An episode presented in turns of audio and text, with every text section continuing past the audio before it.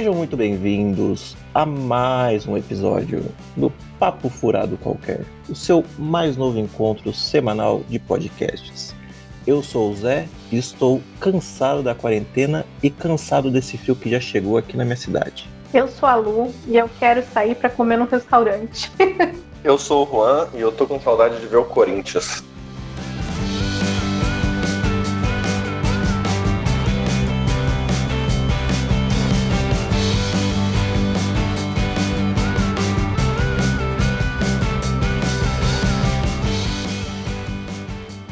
E aí, tudo bem com vocês? Como foram, como foram as respectivas semanas? Minha semana foi igual a todas as outras oito semanas de quarentena que eu tive.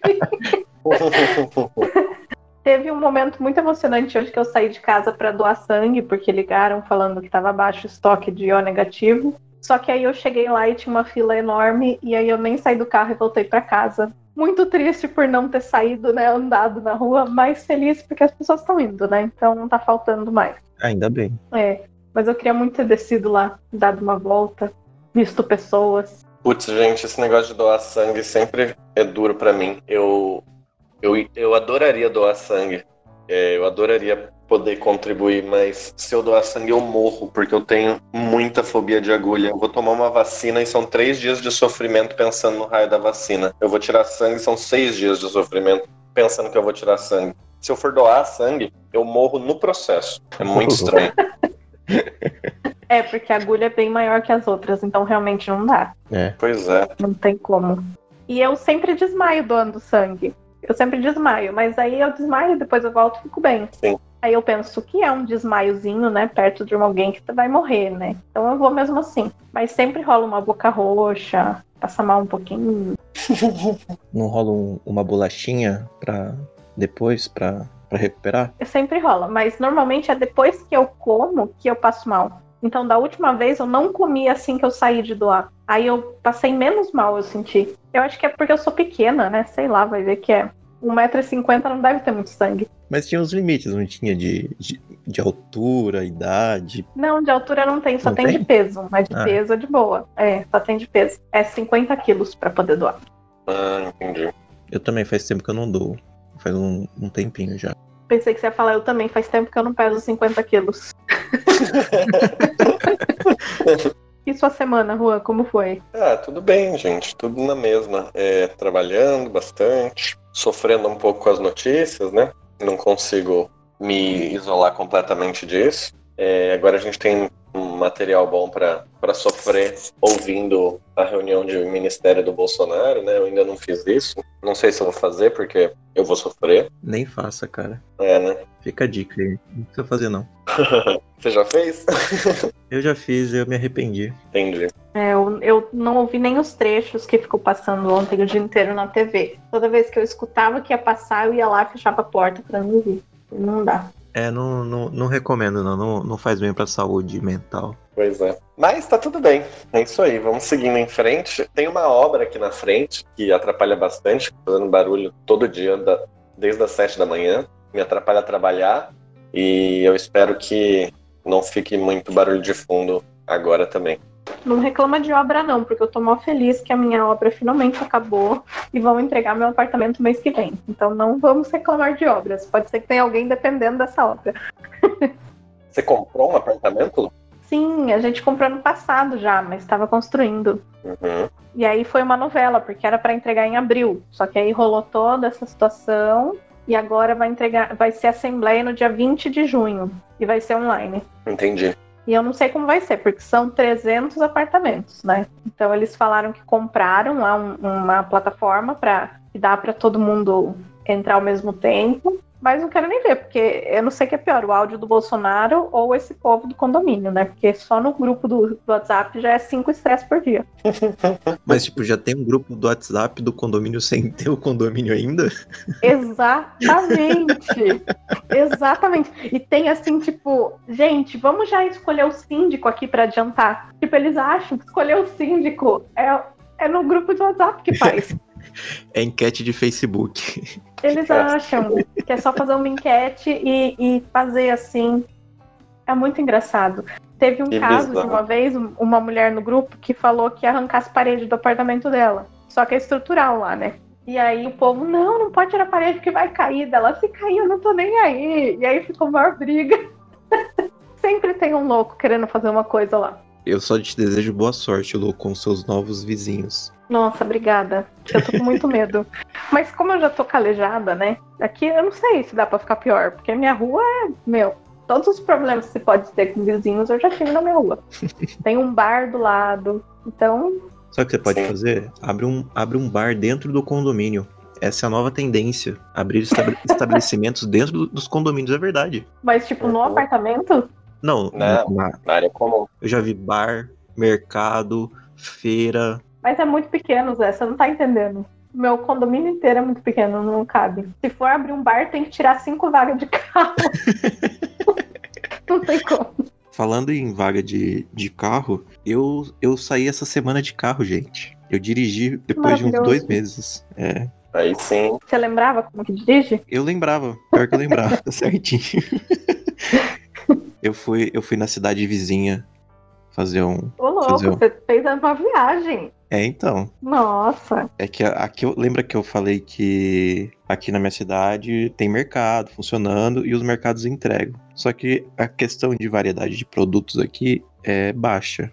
Não tem muitos, muita variedade. E o que, que a gente fez? Eu comprei em outros mercados da cidade vizinha e fui retirar a compra lá inteira. Ah, legal. Aí eu falei, ah, fui- vou aproveitar, já dirijo, dou uma volta, já vejo o movimento. Porque dois meses aqui sem sair, sem fazer nada, nossa. Foi meio que um alívio, assim. Um desestresse. É esquisito, não é? Eu achei muito esquisito sair. Eu achei esquisito, mas, mas deu pra perceber que tem, eu pelo menos percebi por aqui poucas pessoas nas, nas ruas e todo mundo de máscara. Então, Nossa, aqui também. Mas assim, as pessoas estavam com máscara na cabeça, no queixo. No lugar certo era pouco. Sério mesmo. Era aquele negócio assim, eu tô usando porque é obrigação, mas dane-se. E lá na fila, que eu nem desci, né? Mas eu vi a fila, a galera toda batendo papo, tudo um coladinho com o outro. Ninguém tava respeitando o distanciamento. isso, isso tem um nome, Lu, se chama brasileiro. Brasileiro não aprende essas coisas. Ah, é complicado, né? Essa semana eu tô bem irritada com essa questão, assim, de pessoas que ficam indo visitar os pais à toa, sabe? Nossa, nem me fale. Totalmente à toa, que nunca esteve nem aí para os pais e de repente agora precisa visitar pai, os pais toda semana. Sei, sei. Já vi questões parecidas é, em minha volta, assim. De pessoas que não tinham motivo nenhum, não precisavam sair de casa, não, te, não tinham motivo algum pra botar o pé pra fora, porque não trabalham, têm, têm renda, não dependem é, de nada externo, e a pessoa faz questão de sair da casinha dela lá longe e vir pra cá só pra fazer, só para visitar alguém, só pra, sei lá, marcar presença aqui na cidade. Ninguém quer, pessoa daqui, daqui da minha cidade, ninguém quer gente de fora e, e a galera vem. Principalmente agora nesse mega ultra feriadão que teve. É complicado mesmo. Tem muita gente que tá indo viajar. Eu sei mesmo de gente bem próxima que foi viajar, porque segunda feriado, né? Não, e Sorocaba foi muito mais legal, porque a prefeitura de Sorocaba, para os funcionários públicos, eles já tinham antecipado o feriado de 9 de julho. E aí agora o governador antecipou. Então, segunda-feira vai ser 9 de julho de novo. E aí, quando chegar 9 de julho, vai ser 9 de julho pela terceira vez. Já faz, vai ser 3 9 de julho esse ano em Sorocaba. E assim vai acontecer com vários feriados, né? A ideia Sim. é boa, mas a execução não, tá resolvendo, não. Na verdade, faria sentido se a gente tivesse fazendo o isolamento de maneira correta, né? Sim. Uhum. Então, sei lá, se a gente tivesse com isolamento acima de 50% em dias úteis, e aí de fim de semana aumentasse para 70%, 80%, e a gente começasse já tá vendo algum resultado disso ah, em queda do número de casos, queda do número de mortes, etc., aí eu acho que faria sentido. Você pega os, os feriados do ano, vai adiantando para você aumentar o isolamento, né? É, porque você tem um dado factual de que, bom, dias não úteis, o meu isolamento sobe 20, 30%. Então eu vou adiantar feriados e, e fazer o meu isolamento ficar mais alto por 5, 10 dias, tudo esse mês, para baixar os casos. Mas o nosso número de casos não para de aumentar. E o, o nosso, no, o nosso grau de isolamento tá, tá baixo. E quando tem feriado, fim de semana, as pessoas, na verdade, resolvem que faz mais sentido ainda sair de casa, elas vão para a praia. Então, essa medida isoladamente, de fato, não, não tá adiantando. Né? É bem isso. Perfeita colocação, pô. Uhum. Aí você liga a TV de um lado, você tem falando disso, aí do outro tem reunião do, do vídeo de reunião do Bolsonaro, você não tem o que fazer. Tem o que fazer, você não ligar a TV. gravaram, vou gravar um podcast por dia, então. Então, nossa, eu não assisto televisão. A televisão de você ligar lá e procurar o que tá passando tem anos já. Não dá, simplesmente não dá. Assim, eu percebi que para mim isso é um, uma coisa um gatilho gigantesco. E, e para mim, não, eu não fico com raiva, eu não fico com. Eu fico com desesperança, que eu acho que é um dos piores sentimentos que tem. Uma sensação assim de que, putz, não posso fazer nada e tá uma merda total. Então, essa desesperança que é o que pega, assim. Se eu ficasse com raiva, ainda dá para lidar. Mas essa sensação, assim, de impotência, nossa, é muito complicado. Então, realmente, eu me isolo. Eu não sei nem pra você ter uma noção, número de mortes. Porque eu falei, eu tô fazendo minha parte. Eu vou conseguir salvar alguém se eu souber quantos estão morrendo? Não, não sou enfermeira, não, sou, não sei fazer nada disso. Então, não me interessa saber. Você tem TV fechada, Lu? TV a cabo? Não tenho, porque ninguém em casa assiste TV. nós somos uma família um pouco estranha, nós não assistimos televisão. A gente assiste assim. Meu pai assiste jornal, Uhum. minha avó assiste novela, mas em qualquer horário que não tá passando isso, não tá ligado a TV gente não tem o hábito da televisão, nunca teve, desde criança. Então a gente nunca assinou. Aí quando eu quero ver algum programa de TV fechada, eu uso o, o Now da minha sogra. Porque ela não usa o dela, ela nunca usa, ela nem sabia que existia, mas aí ela, né, eu aproveito usar. Mas é raro também. Normalmente eu sou mais uma pessoa de filmes. Vou dar uma dica, se você se interessar e quem estiver escutando também. GNT de noite é só programa de culinária só programa de culinária. Se quiser, tem a Rita Lobo, tem o Rodrigo Hilbert, tem o programa do daquele francês lá, que eu esqueci o nome. O Claude. Isso, é Claude. Só, só comida. Então, para quem tiver interessado, todo dia, GNT, olha o, o merchanzinho. Programas de comida, culinária. Ah, eu acho sucesso. Fica a dica. Rita Lobo é maravilhosa. Eu tenho três dicas de programas de TV para quem não quer pensar na quarentena. Na verdade, são três canais fechados, tá? Eu vou guardar o melhor pro final. O primeiro é Discovery... Discovery Home and Health, Ame ou Deixa. Ah, eu já vi esse. Qual que é esse? É aquele da casa que um reforma e outro mostra uma casa nova? Exatamente. Aí eles fazem Ai, uma é competição para ver se os caras vão amar a casa deles mesmo reformada ou se eles vão deixar a casa para uma casa nova comprada. Na verdade, o que mais passa no Discovery Home and Health é um de Vancouver. é, e aí é um cara contra uma moça lá. Aliás, essa moça, ela já participou do programa The Bachelor. E essa informação não serve para nada, mas enfim. É...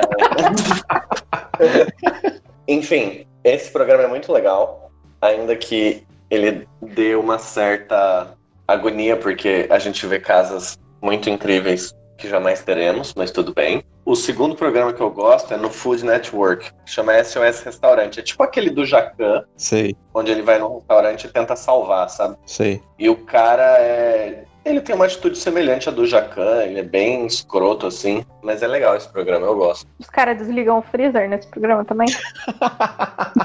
Meu, acontece coisas muito tensas. É igual do Jacan. É igual do Jacan. É muito parecido. Aliás, eu acho que o do Jacan foi inspirado nesse. Chama SOS Restaurante o programa.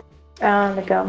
E a minha melhor dica é no, na Discovery, Largados e Pelados. Vocês já assistiram Largados e Pelados? Nunca vi. Cara, é maravilhoso. É assim, ó.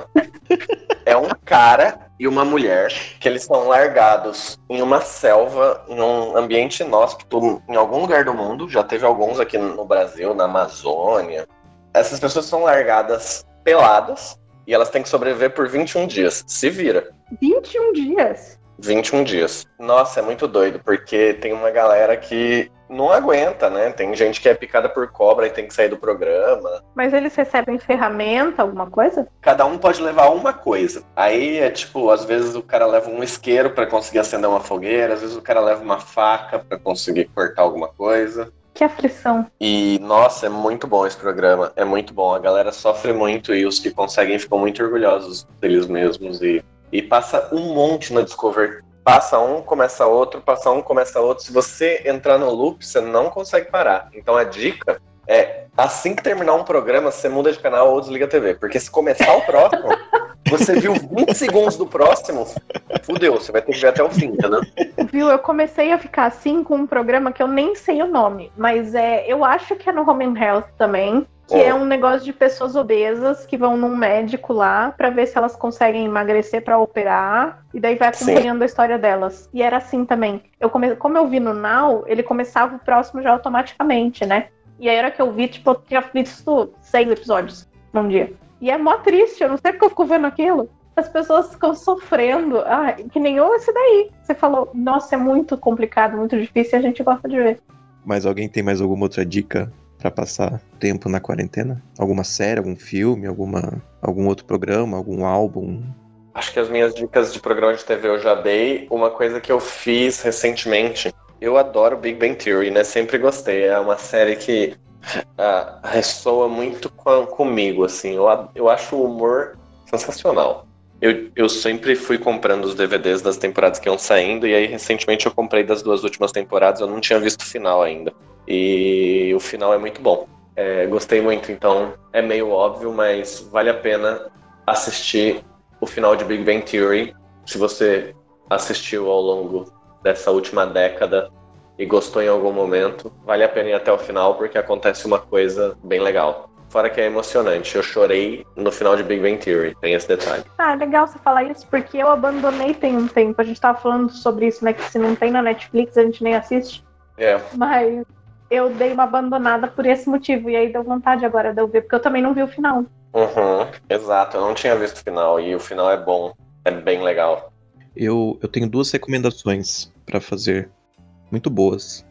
A primeira recomendação é para quem principalmente curte esportes, assistir The Last Dance no Netflix, que é uma série documental. 50% Michael Jordan, jogador de basquete, 40% Chicago Bulls, que é o time que ele jogou a maior parte do, da carreira, e 10% trata sobre os companheiros dele. A série é focada na última temporada dele pelo Chicago Bulls, tudo que aconteceu na temporada, que foi uma temporada muito conturbada, e a partir dos momentos, é, certos momentos da temporada, eles vão dando ganchos para toda a história, desde quando o, o, Michael Jordan foi draftado, né? Ele entrou na, na, num time da NBA, que foi o próprio Chicago Bulls. Para quem curte esporte, para quem curte basquete, para quem curte o Michael Jordan, é sensacional. Série sensacional. São 10 episódios Acabaram de sair essa semana os dois últimos e recomendo. E para quem curte uma certa banda de Seattle, o final é sensacional. Eu curto só a banda, então vou ver só o final. e a outra dica é uma animação chama, do Netflix também. Da Netflix chama é, The Mid Midnight Gospel. São oito episódios a animação em si ela não tem sentido, porque é um personagem que ele vai a, a mundos. É, não é paralelos, mas é tipo mundos virtuais, e ele tem conversas com pessoas desse, desse mundo. E é tipo uma, um podcast, praticamente, é um podcast animado. Porque são conversas é, como a nossa, que está rolando, só que animadas. E é uma animação nada a ver com a realidade. Então, um personagem que não é humano, que tá indo para um mundo que não tem humanos, e lá ele tem uma conversa. São oito episódios de conversas de vários temas, tipo, aborda religião, cultura, morte, o pós-além. É bem. para quem curte esse tipo de tema, é muito interessante, recomendo, pode assistir. Oito episódios, 25 minutos no máximo cada episódio, num dia você acaba. Recomendo. Nota 10, assistam. Já adicionei na minha lista enquanto a gente conversava. É isso aí. Na verdade, eu não consegui indicar nada porque eu resolvi assistir Grey's Anatomy. E foi a pior Nossa. decisão que eu tomei na minha vida. Só que dizer, a minha série de indicação, na verdade, é não começar nunca a ver Grey's Anatomy.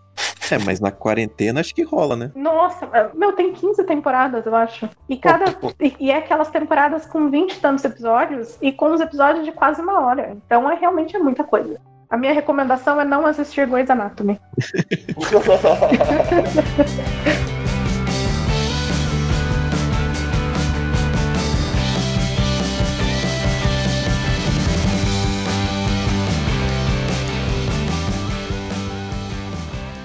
Uma pergunta muito simples para vocês, mas é eu acredito que é a pergunta mais simples de se fazer e a mais difícil de ser respondida, por toda uma questão de contexto atual, histórico de cada pessoa. Mas vocês se considerariam pessoas felizes? Para mim é muito fácil responder isso. eu tenho números, eu tenho dados. Dados? Nossa, que, que menina Sim. da estatística. Eu sou. Eu sou 7.5 de 10. Isso é, isso é muito bom? É muito bom. Eu acho muito bom. E da onde vem esse 7.5? Que dados que a gente tem que utilizar? Existe um teste chamado PERMA. Se você colocar PERMA teste em inglês, né? Teste sem o E no final, você encontra esse dado. E aí ele te dá a sua felicidade no geral uhum. e te dá as coisas positivas e as coisas negativas da sua vida, né? Negativo no sentido do que você pode melhorar. E aí você consegue. Tem um outro teste também que chama Authentic Happiness Score. Segundo esse teste, eu sou 3,4 de 5. Olha.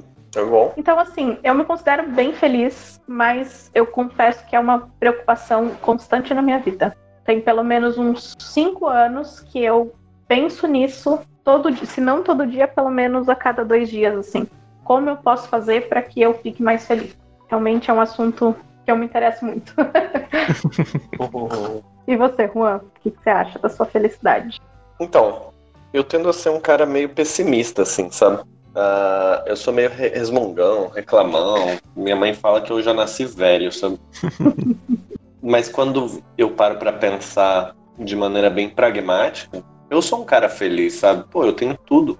Agora, é difícil quantificar isso, sabe? Então você sugeriu, por exemplo, esse permatest, eu acho que pode ser uma ferramenta interessante, porque é difícil colocar em números, né? Eu, na verdade, eu tenho uma reflexão sobre felicidade, eu não sei se já está na hora de falar isso, que é uma conclusão que eu cheguei sobre a sensação de felicidade que é um pouco diferente. A gente sempre costuma olhar para o passado e identificar momentos onde você consegue identificar muito claramente, putz, nesse momento eu fui feliz sabe? Sim.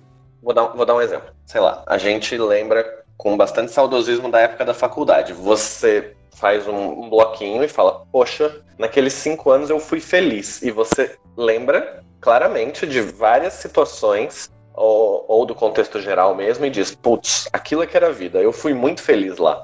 E você pode identificar outros blocos da sua vida e dizer, putz, eu fui muito feliz. A minha infância, quando eu morava em tal lugar, estudava em tal escola e fazia tal coisa. Nossa, que delícia, eu fui muito feliz naquele momento.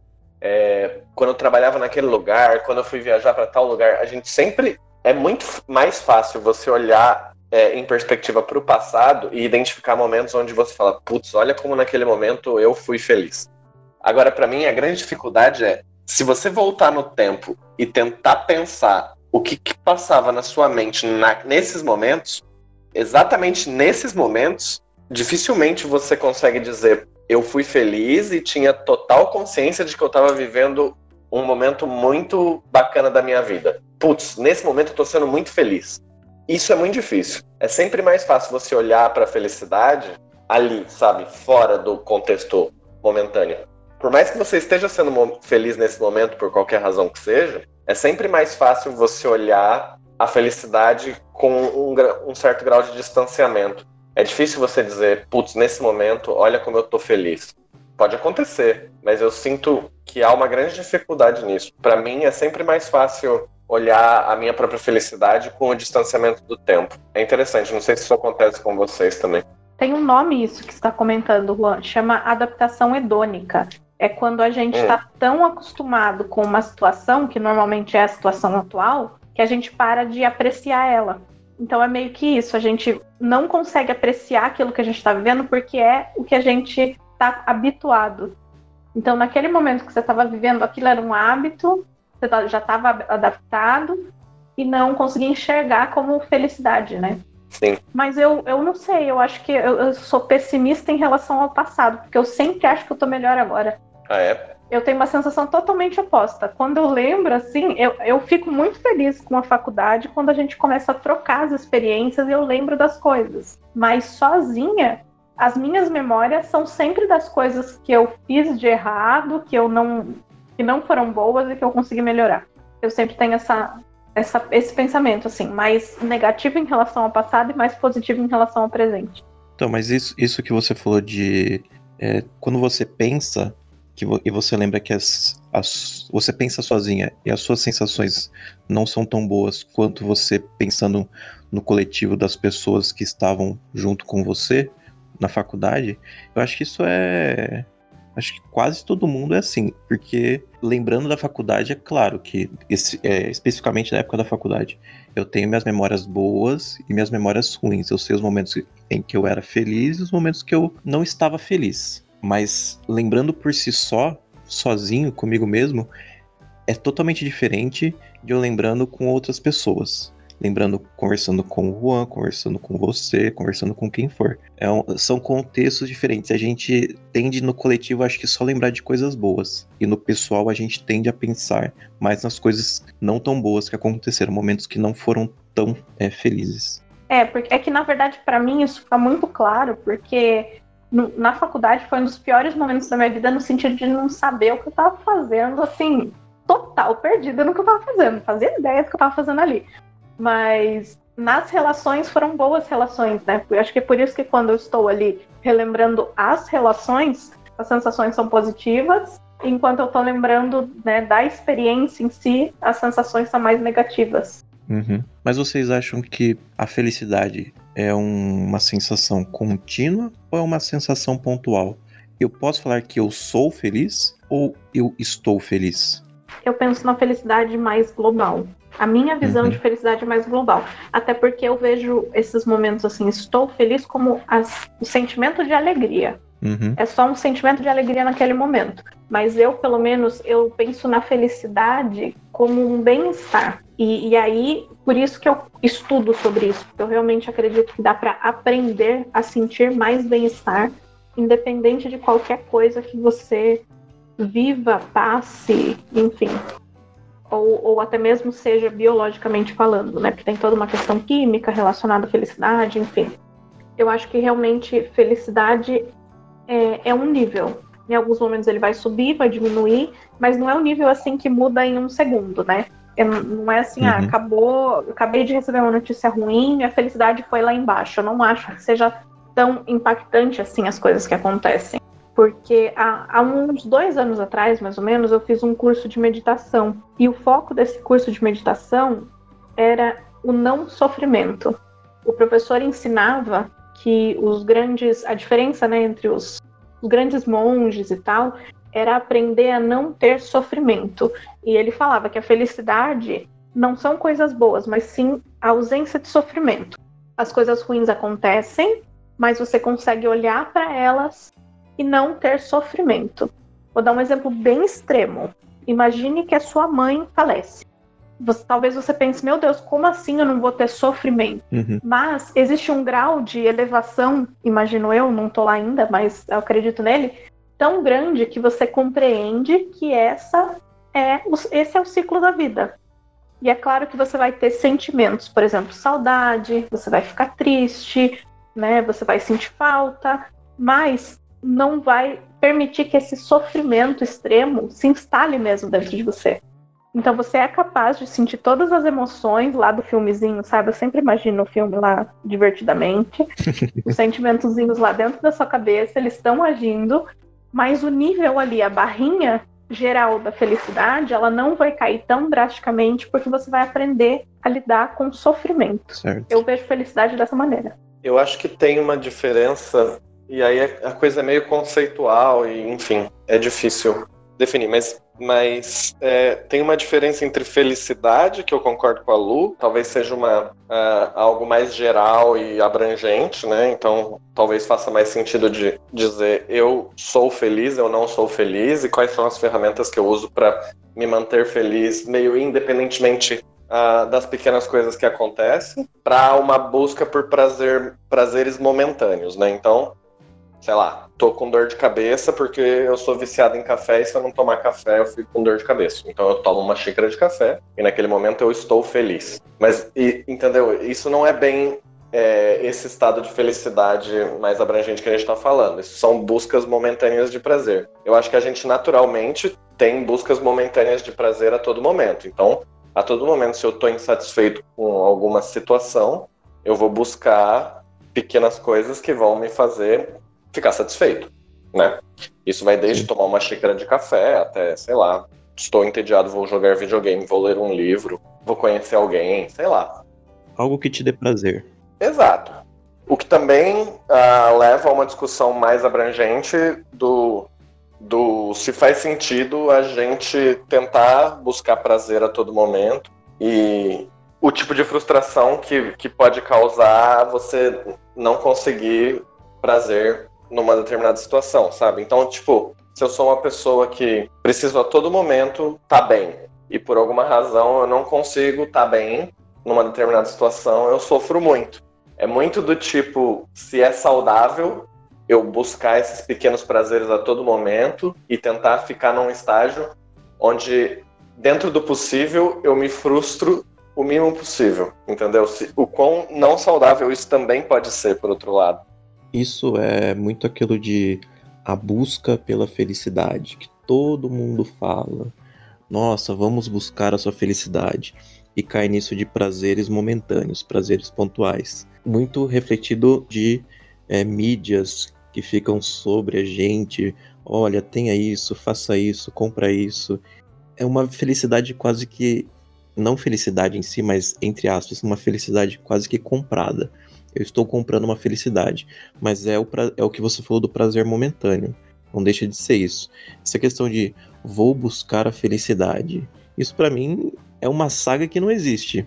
Eu, até uma sátira que eu, que eu faço comigo mesmo é aquele. Todo mundo já deve ter visto aquele filme do Will Smith que o próprio nome, Em Busca da Felicidade. E no final, a felicidade dele era ganhar dinheiro. Eu não vejo isso como felicidade. É legal ganhar, ganhar dinheiro? É muito legal, meu.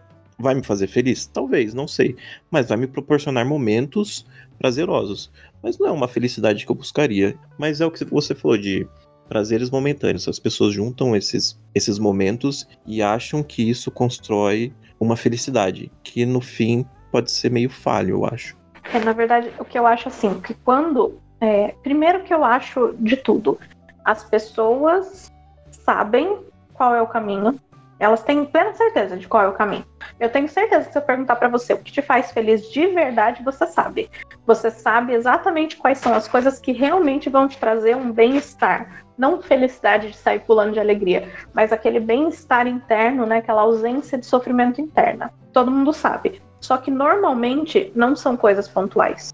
Normalmente Sim. não é um carro novo que você vai comprar porque é fácil. Uhum. Pode falar, ai, nossa, é fácil comprar um carro novo? É fácil se você comparar o fato de você acordar todo dia e enfrentar os sentimentos que te incomodam versus comprar um carro novo, comprar um carro novo é mais fácil. Porque acordar todo dia, enfrentar o que te causa sofrimento para tentar resolver dá trabalho. E daí as pessoas não querem porque dá trabalho. Uhum. Então, eu acho que sim existe a busca da felicidade, né? Todos nós buscamos, só que muitas vezes busca errado. Por exemplo, você comentou que felicidade, dinheiro não traz, né? Felicidade não é uma busca válida. E aí tem pesquisas também, né? Tô cheio de pesquisas hoje aqui. E até um nível de, de renda, sim, o dinheiro aumenta a felicidade. Depois disso, não mais. Por quê?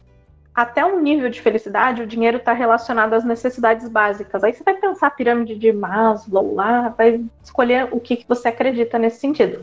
Mas até determinado nível, dinheiro representa ter comida ou não. E aí é claro que se você está com fome, você não está feliz. Né? Isso é muito óbvio. Até determinado dinheiro, até determinada faixa que nenhum de nós aqui estamos, né, e nunca estivemos, o dinheiro melhoraria sim a nossa felicidade. Depois dessa faixa, não mais. Depois dessa faixa já não resolve mais nada, né? Não, não, não impacta na nossa felicidade de fato. Até porque entram outros problemas, né? Entra a questão da comparação, de que você quer ganhar mais, você quer ganhar mais que o fulano. Não, você não quer simplesmente ganhar mais, você quer ganhar mais que as pessoas com as quais você convive, né? Sim, sim. Pra ser mais feliz. E, e tem essa questão. Então, eu acredito na busca da felicidade, só que não da maneira como ela é colocada, né? Uhum. No caso desse cara, ele, ele sai de uma situação de passar fome, não ter casa, não ter onde colocar o filho, né?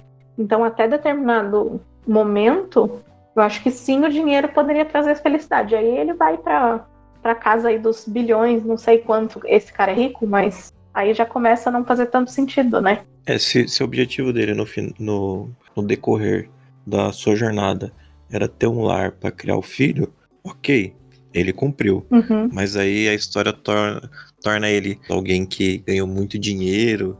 Eu acho que, igual você falou, isso aí já meio que não é felicidade. É, no caso dele, eu vi entrevistas desse cara, assim, né? E, e, ele parecia bem sensato em relação a isso. Ele parecia sensato na sensação de que ele, o que ele queria com o filme era passar a jornada do nada para um pouquinho, uhum. né? E, mas é óbvio que Hollywood vende muito mais o cara ser milionário, né? Mas, é, mas essa busca do zero ao pouquinho, eu concordo, eu uhum. aceito. Ok, o filme passou isso. Eu não concordo com o depois. Sim. Aí eu já acho, igual você falou, exagero. E muito do que eu vejo, do que você disse de comparação de salário, comparação do que cada um ganha, acho que não existe nenhum grupo de amigos que não faça esse tipo de comparação. E sempre tem aquele, entre aspas, vencedor que ganha mais, que sai muito mais satisfeito. E tem sempre aquele que ganha menos que sai, nossa, fulano tá ganhando mais que eu, mas o que, que ele faz? Meio que a pessoa fica presa nisso, tipo, nossa, eu preciso ganhar mais que ele. Eu só vou ser feliz, eu só vou ter uma felicidade plena no meu trabalho se eu ganhar mais que o fulano. Ontem eu mandei um áudio pro Neto revoltada quando eu vi esse dado. E eu vou revoltar vocês também, porque eu sinto que eu preciso dizer isso pro mundo. Revolte. Tem uma pesquisa, outra pesquisa, que entre os estudantes de Harvard. E foi perguntado para eles assim: imagine que você está num emprego e se compare em relação a todo mundo que faz a mesma coisa que você nesse emprego, né? E tem as mesmas capacitações. Você prefere ganhar 50 mil dólares enquanto as outras pessoas ganham 25 mil dólares ou você prefere ganhar 100 mil dólares enquanto os outros ganham 250 mil dólares. Então, na segunda opção, você ganharia o dobro do que na primeira, mas menos da metade do que os seus outros colegas. Uhum. Quanto vocês imaginam? O que, que as pessoas preferiram? O que, que vocês acham? A primeira opção, com certeza. 56% preferiram a primeira opção. 56% se você for considerar os erros aí da pesquisa, né, mais ou menos, enfim, as variações, metade das pessoas preferiam ganhar menos desde que os outros ganhassem menos que ele. Isso na mesma empresa. É, na mesma, na mesma empresa, na mesma situação, entre seus colegas de trabalho. Bizarro. Eu achei surreal isso. É surreal, porque, meu, você ganharia o dobro, mas você não quer ganhar menos que os outros. Então, eu acho que a gente. Essa questão de buscar felicidade, né? Buscar felicidade. O cérebro, ele não é capaz de fazer comparações. Ele não é capaz de comparar em dados absolutos. Ele só consegue comparar em referenciais, né? Sim. Então, nossa ideia de sucesso tem que ter um referencial. E normalmente é um referencial totalmente deturpado, né? Totalmente não é um referencial ali que está do nosso lado, mas você quer ganhar igual o Mark Zuckerberg, você não quer ganhar igual o é. seu colega de trabalho uma realidade totalmente fora da nossa, do nosso contexto atual, onde cada um vive.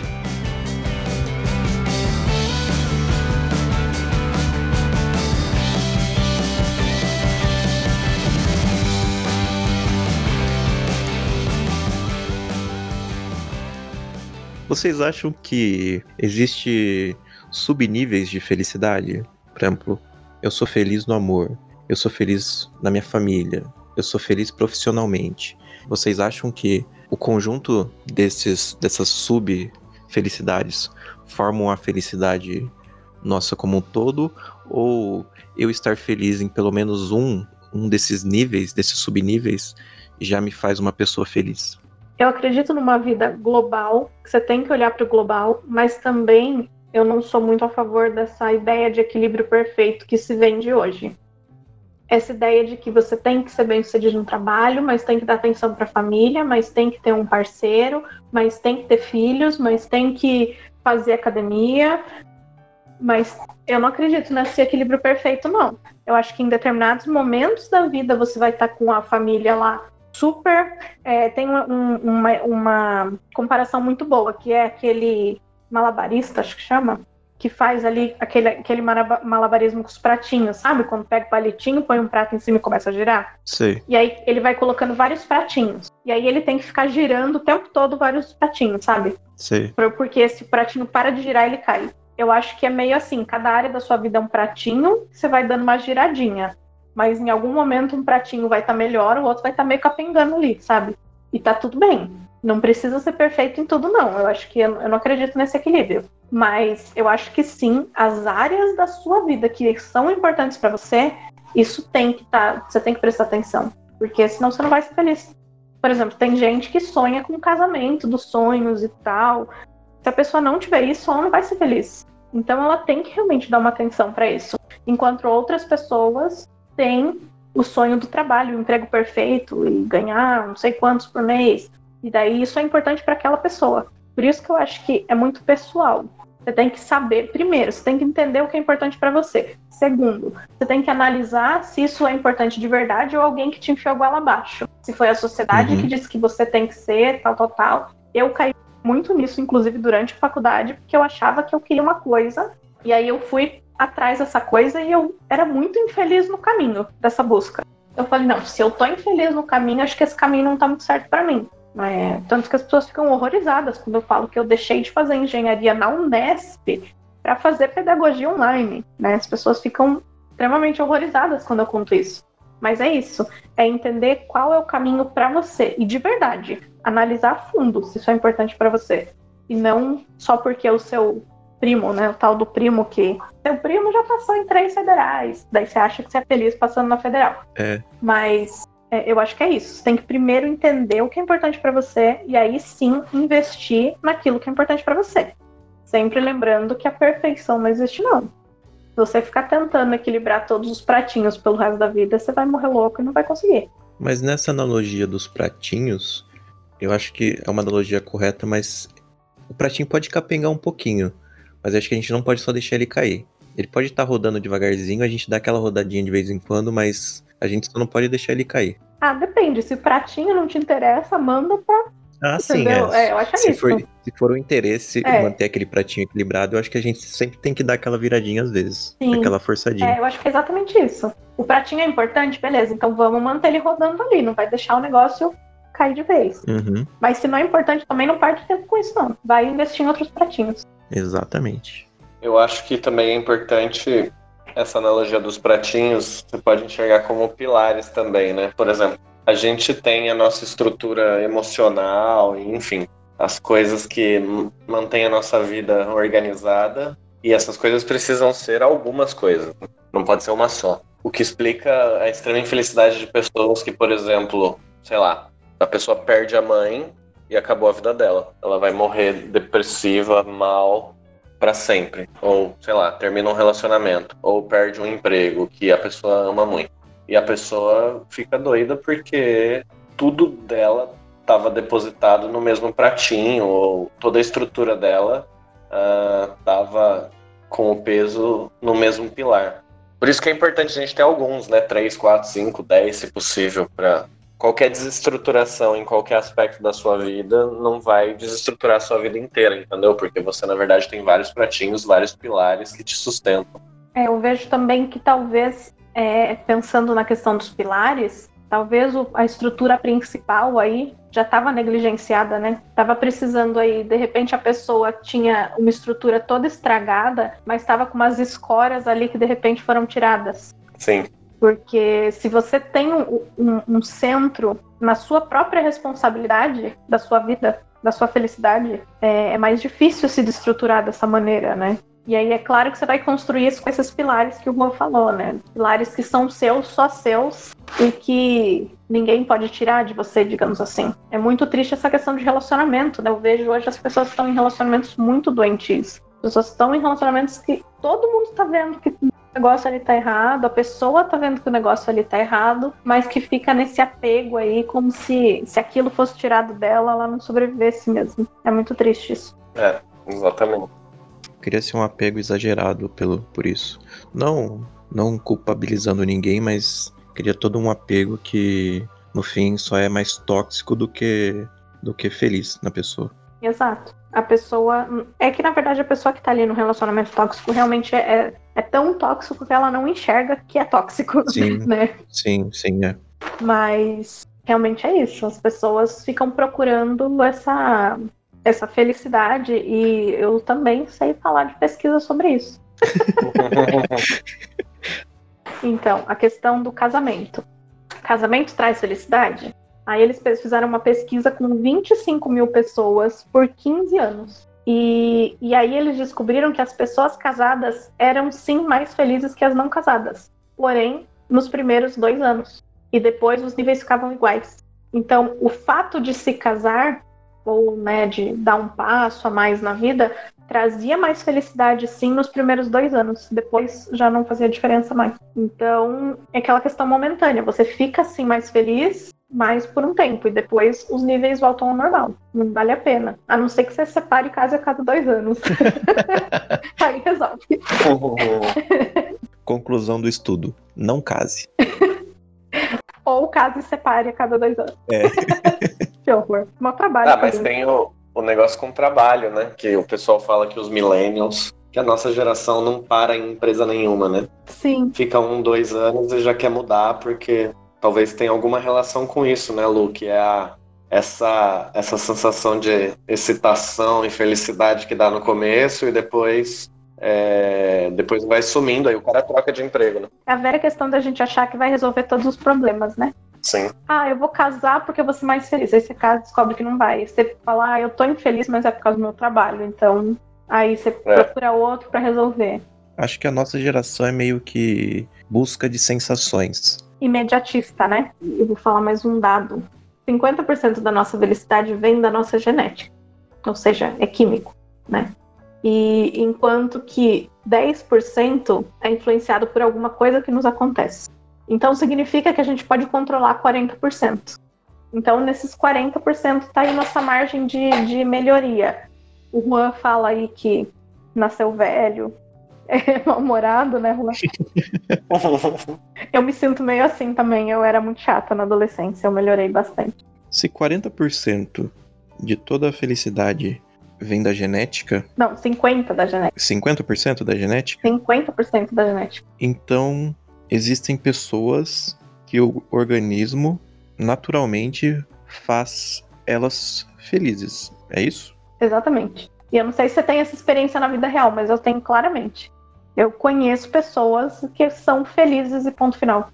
Enquanto que eu tenho que fazer um esforço muito maior para ficar tão feliz quanto, algumas pessoas são naturalmente felizes. Podemos associar esse dado. É uma associação esdrúxula que eu vou fazer agora. Então me perdoem caso quem estiver ouvindo é, ache babaca da minha parte, mas podemos associar esse dado a, a questões. é, doenças. Distúrbios, você quer dizer? Isso, é. Distúrbios mentais, depressão, estresse. Sim, tem pessoas que se elas não tomarem medicamentos, psiquiatras dizem isso. Se elas não tomarem medicamentos, elas nunca conseguirão ter uma vida normal. Isso é uma questão biológica, química mesmo. Uma limitação química, né? Sim, Não não junta o aminoácido com a proteína não sei o que lá e a pessoa não é feliz. E pronto. exatamente. É, tá totalmente ligado, sim. E aí tem questões mais extremas e menos extremas, né? Quando eu falo que tem gente que é muito feliz e eu preciso fazer um esforço maior, eu não tô lá no limite de que eu não consigo ser feliz de jeito nenhum. Mas tem gente que tá. Tem gente que tá no limite de que não importa o que aconteça na vida dela, ela vai ser uma pessoa infeliz. E se ela não for tratada com medicamento, realmente ela não vai conseguir atingir a felicidade. E aí vem o grande problema, né? Que é o, o- a linha ali, né? Entre dar remédio para todo mundo, para qualquer coisinha que acontece, ou até o preconceito, né? De dizer, ah, toma remédio para ficar bem, é louco, né? As coisas estão melhorando. Não tem mais tanto esse preconceito, mas ainda assim é, é bem complicado você encontrar um psiquiatra. Eu já procurei psiquiatra por questões de ansiedade. E eu sentei na frente de três psiquiatras diferentes e eles, ah, então se você é ansiosa, toma esse remedinho aqui. Eles não perguntaram se eu faço alguma coisa para melhorar, eles não me indicaram uma alimentação que poderia me ajudar, nem atividades, nem nada, nada, nada. Eles simplesmente foram direto pro medicamento. E eu imagino que seja o problema que muita gente enfrenta, né? E hoje eu não tomo medicamento e tenho níveis muito melhores de ansiedade do que quando eu tomava. Daqui a pouco, no futuro próximo, remédios é, ou outros tipos de drogas utilizadas neste contexto vão ser chamados de pílulas da felicidade. Porque de tudo que a gente falou aqui é, vai chegar nesse contexto. Em vez de você é, tratar de um jeito é, menos é, envolvendo menos substâncias externas ao corpo e mais entendendo a si, as pessoas vão querer simplesmente, olha, eu quero felicidade, eu quero ser uma pessoa mais feliz daquilo que eu sou.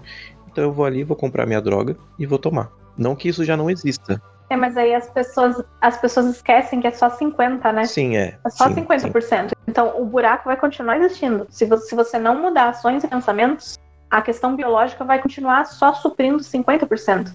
Então, digamos assim, você vai atingir no máximo a nota 5. Não vai passar disso. Mas, entre, mas as pessoas podem pensar que entre 0 e 5, eu prefiro 5. é verdade. Mas nem sempre as pessoas é zero, né? Sim. Se a pessoa já é 4, não vai dar tanta diferença assim. É verdade. E aí o Juan comentou isso, sobre os prazeres imediatos. Não é só a pílula da felicidade. É a bebida, é uhum. vícios em geral, é a droga, até sexo para algumas pessoas. Os vícios em geral que vão tentar suprir essa, esses buracos aí, né?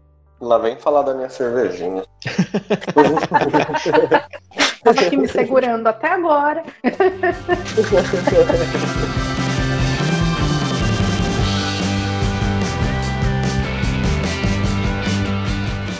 Então é isso, gente. Até a próxima semana. Fiquem em casa, se cuidem e tchau. Tchau, tchau. Valeu, tchau.